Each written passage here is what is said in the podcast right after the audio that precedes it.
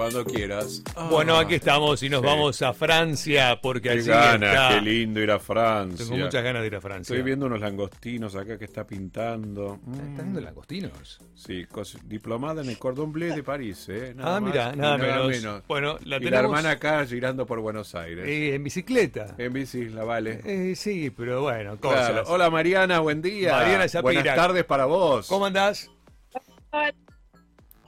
Hola. Buen día, ¿cómo les va? ¿Me escuchan bien? Te Te escuchamos, te escuchamos te bien. escuchamos, te escuchamos, sí, sí, estamos sí. ahí. Ahora sí, un poquito mejor. Momento de Rosarinos por el mundo y hoy la tenemos a Mariana Shapira que está, ¿cómo se llama la ciudad donde estás? La localidad, ¿qué es un pueblo? ¿Qué es una ciudad? Sí, es, eh, se llama Fontainebleau. Fontainebleau. Eh, Es a 40 minutos eh, de París en el tren Bien. Y es, eh, es una pequeña, un pequeño pue- pueblito de unos eh, 10.000, 12.000 habitantes Eh, eh, y es muy, muy pintoresco, muy, muy bonito. Está rodeado por, por un bosque, un bosque que es el segundo más grande de Francia y Ah, mira. tiene un chateau, un castillo muy famoso también, creo que el más famoso probablemente sí. después de, de Versailles. Claro. Exacto. Así que aquí estoy. Ustedes estaban tentando con la pizza. Bueno, Con pero, la pizza de Doppio Cero, que es muy rica, ¿eh? La hace muy buena. bueno, pero ustedes también en Francia tienen ricas pizzas y demás, también. Una gastronomía increíble. Bueno, ¿y, y por qué elegiste Sí, eh, sí. Fontainebleau para vivir? ¿Qué tiene de mágico Fontainebleau? Montreux tiene la, la razón por la que nos mudamos a- eh, aquí fue el laboral eh, de mi marido sobre todo, eh, eh, porque tiene mm, lo que tiene Fontainebleau es la, eh, una, una facultad de business que se llama INSEAD.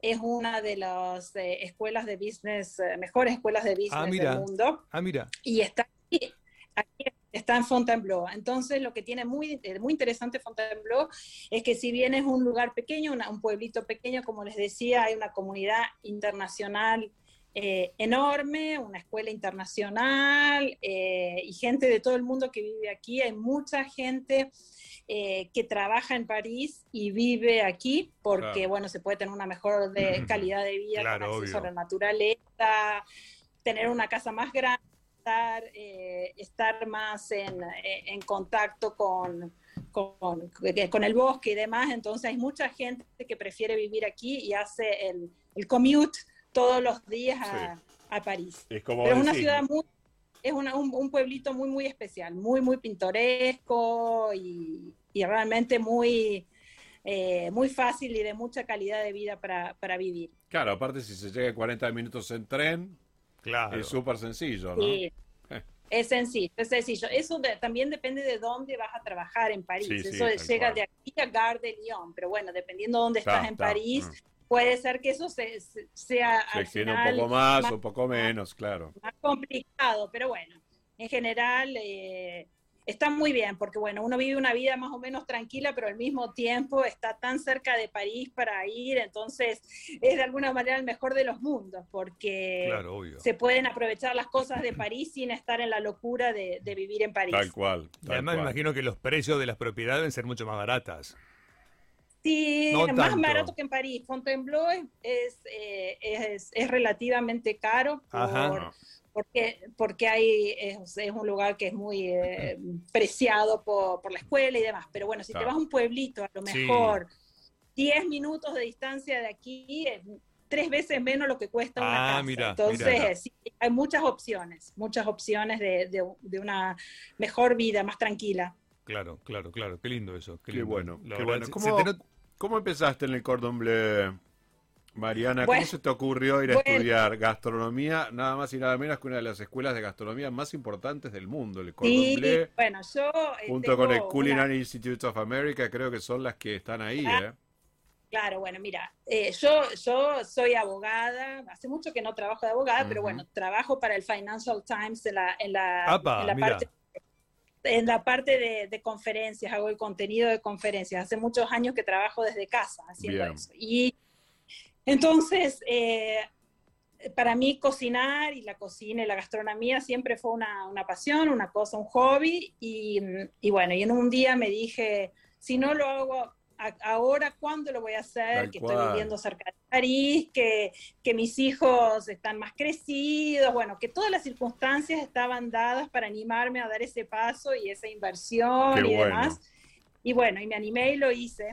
Eh, un poquito antes, empecé un poco antes del COVID, ah. que, fue, que fue muy bueno porque pude disfrutar todo como el primer trimestre al menos. Eh, tal cual eh, como, como es con todas las eh, tastings y todo, con, que después ya cuando lo terminé lo hice con las reglas COVID y ya no era exactamente lo, mismo. Claro, no es lo mismo. Pero bueno, más que nada fue, es, fue la idea de poder cumplir un sueño y animarme a, a realmente hacer algo y a, invertir mi tiempo y, mi dinero, además, en, en, en una formación de algo que me apasiona.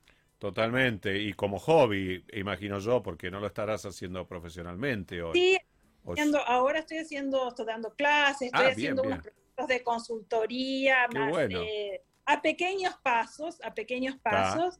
Pero bueno, con muchas ganas que en algún momento eso que es un hobby se puede ir transformando en algo profesional. En algo más, en algo más. Que bueno, imagino que bueno, como estas instituciones son como demasiado estrictas en muchos casos, ¿no?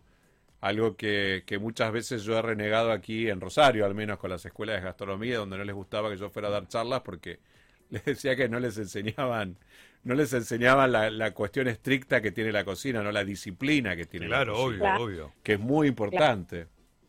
Claro, tanto es que toda la formación del cordón bleu es, sobre, bueno, aprendemos, eh, todo se hace a base de recetas, pero el objetivo eh, final es aprender técnicas. Entonces, todos los detalles de los cortes, de los cortes, de cómo tienen que ser, de las salsas, del jus, todos esos detalles al, digamos, enseñados con el máximo rigor especialmente porque hay muchos de los, de los graduados, especialmente la, gente más joven, que eh, va directo a trabajar a, restaurantes eh, Michelin Star.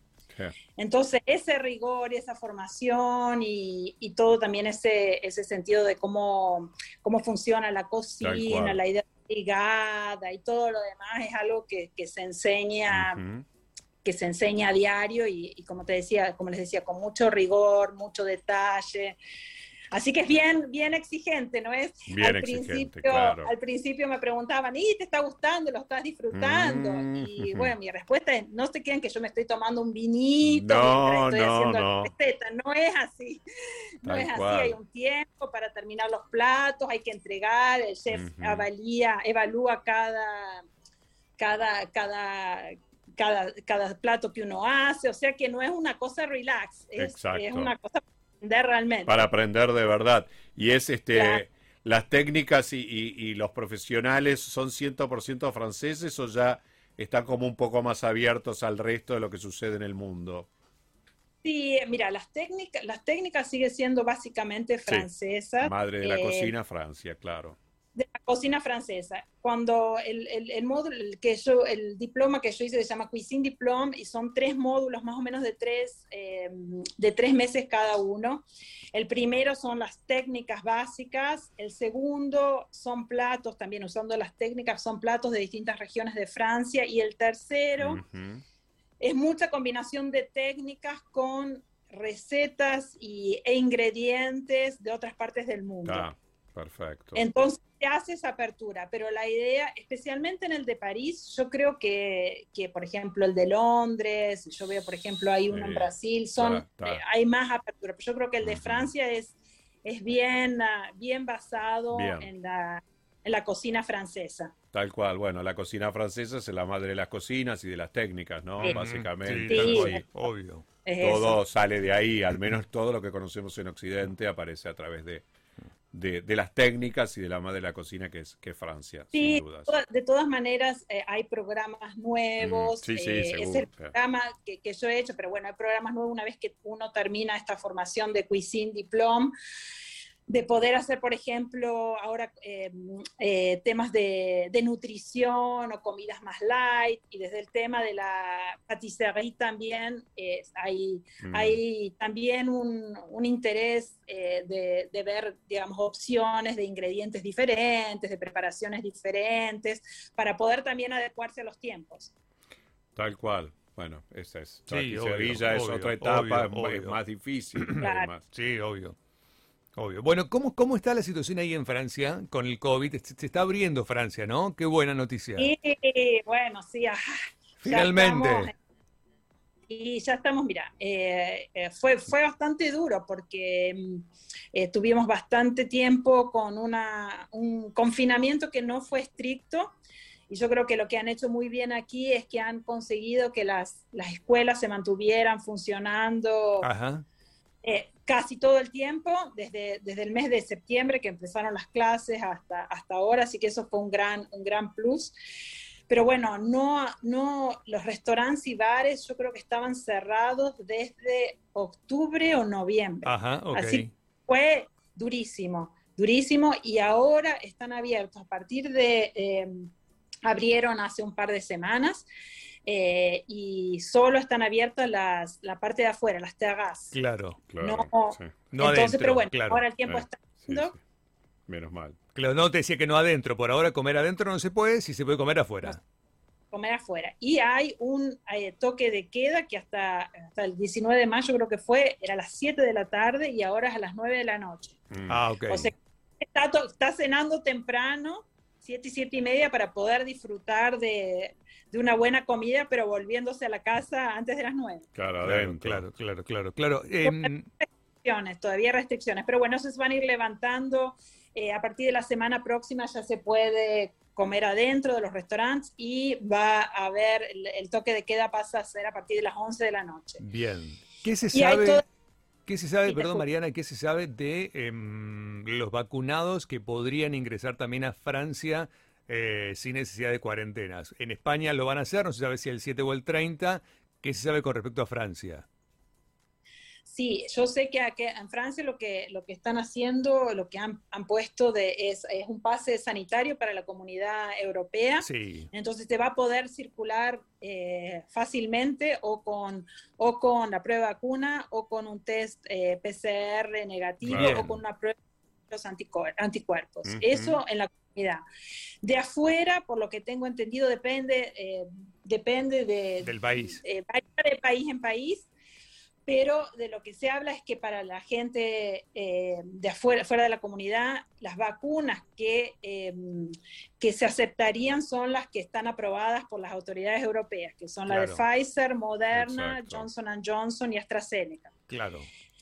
Entonces, si vos estás vacunado con una de las vacunas, eh, las otras vacunas que, que, se dan en la Argentina, en teoría eso no, no serviría para poder entrar a, a Francia ni a otro país de la, de la comunidad, lamentablemente.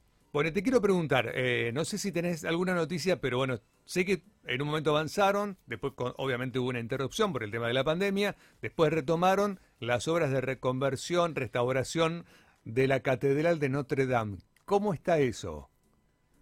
Sí, mira, no, no he seguido ahora tan, eh, tan de, cerca el tema, pero está, está funcionando, está avanzando y Macron ha hecho eh, de eso un poco su bandera. Ah, ok. Así el plan es que, es que se termine, yo no me acuerdo exactamente cuál era la fecha prevista. 2024 creo, 2024. Sí, entonces que, que, se termine la, reconstrucción y que esté lista para, la fecha prometida. Así que eso creo que va a salir y, va a salir en tiempo porque, bueno, Macron lo ha tomado de alguna manera como un desafío y, un, y una y un tema de publicidad también, de, poder demostrar que se puede hacer. ¿Cómo, cómo, cómo, se lo, ¿Cómo se lo ve a Macron? ¿Cuál es la imagen que tiene? ¿Tiene una imagen positiva, una imagen negativa? ¿Cómo, cómo, se lo ve? Eh, depende de qué depende, lado depende. Es mm. complicado, como todo en política, depende, depende a quién le preguntes. Depende a quién le pregunte. A mí yo, yo soy fan, pero bueno, estoy, creo que estoy en una minoría.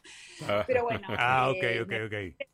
Parece una persona muy, muy sensata, muy coherente. De verdad, ha habido, con, con, el tema de la pandemia, ha, habido algunas equivocaciones, pero bueno, en general las políticas eh, son coherentes y, se han intentado hacer cosas en un país como Francia que no, no es fácil porque siempre hay muchas huelgas, hay mucho, todo es un problema, o sea que eh, para mí, bueno, y siempre aquí todo el temor es que cuando vuelva a haber elecciones, eh, la otra candidata que está que suena fuerte es Marine Le Pen, que es de la ah, extrema derecha. Ah, siempre es el peligro ah, ah, y hay mucha gente que no está 100% a favor de Macron, pero bueno, estaría dispuesto, como lo ha hecho en las elecciones anteriores, a votarlo solo para impedir que una candidata de extrema derecha sea presidenta. Ok, ¿cuándo tienen elecciones? Es el año que viene. El año que viene. Ah, ok, ok. Bueno, bueno, lindo, lindo saber un poquitito también de Francia, un poquitito de la política, un poco de la Catedral de Notre Dame, un poquito que se está reabriendo eh, el país, que está bueno. De gastronomía. de gastronomía. Eh, es lindo, lindo saber un poquito de cómo está la situación. Qué bueno. Qué bueno, ¿cómo vienen con las vacunas? ¿Bien? Mira, las vacunas empezaron muy. Yo ya estoy vacunada la primera dosis y ahora tengo la segunda. A partir de, esta semana. Sos la envidia de tu hermana, Mariana. ¿Qué? Sos la envidia de tu hermana. Sí, Que nos enganchamos a la noche a putear por Twitter con Valeria. Por todo esto. Sí, mira, la, la, para, para a partir de, creo que de, de este lunes, la vacunación está abierta para todos los mayores de 18. Así que cualquiera, cualquier persona de más de 18 años puede, puede vacunarse sin, sin límites o sin, sin tener que demostrar que tenés un problema de salud, etc. Así que eh, empezó bien lento, pero está acelerando, acelerando y la previsión es que acelere más todo, todo el mes de junio. Ah, ok. Eh, así que eso está, está funcionando. Está funcionando. Bueno, qué buena noticia. Bueno, bueno, Mariana, gracias por darnos un ratito de tu tiempo. Un placer, Mariana. Eh, qué lindo sería estar ahí, pero bueno, ya, ya volveremos, ya podremos ir. En breve, cada vez falta menos. nuestro más. Gracias por la invitación, un, placer enorme. Te bueno, mandamos ojalá te podamos ver pronto por Rosario también, ¿no? También, que venga para acá. ir porque yo voy relativamente seguido y bueno, ahora desde que ha empezado todo esto no he podido volver, pero bueno. ¿Hace cuánto que no te ves con Vale? Eh, Físicamente. Ya, debe ser eh, más de un año y medio seguro. claro, claro. Empezó el COVID o, más, sí, sí, seguro. Uh, bueno, bueno, ella sigue bicicleteando, así que no te preocupes, ¿eh? esa bicicletea. Siempre. Está no bien. Para, no para, no para, ella no para. Mariana, un placer de verdad. Te ¿eh? mandamos un besote. Un beso enorme. Saludos. Que estés muy bien, ¿eh? Hasta luego, Adiós. Bueno, Chao. Bien. Hablamos con. ¿eh? Sí, sí, sí. Una, linda charla con Francia. Sí, estaba viendo las, las fotos y tentándome con algunos platos de los que ha subido este, Mariana. Mariana, Mariana Shapira, la hermana Valeria Shapira, que también tiene una carrera muy intensa, muy buena en, Francia. Vale la tiene aquí en Argentina, en Buenos Aires particularmente, y Mariana la tiene allí en eh, muy cerquita de la capital de Francia.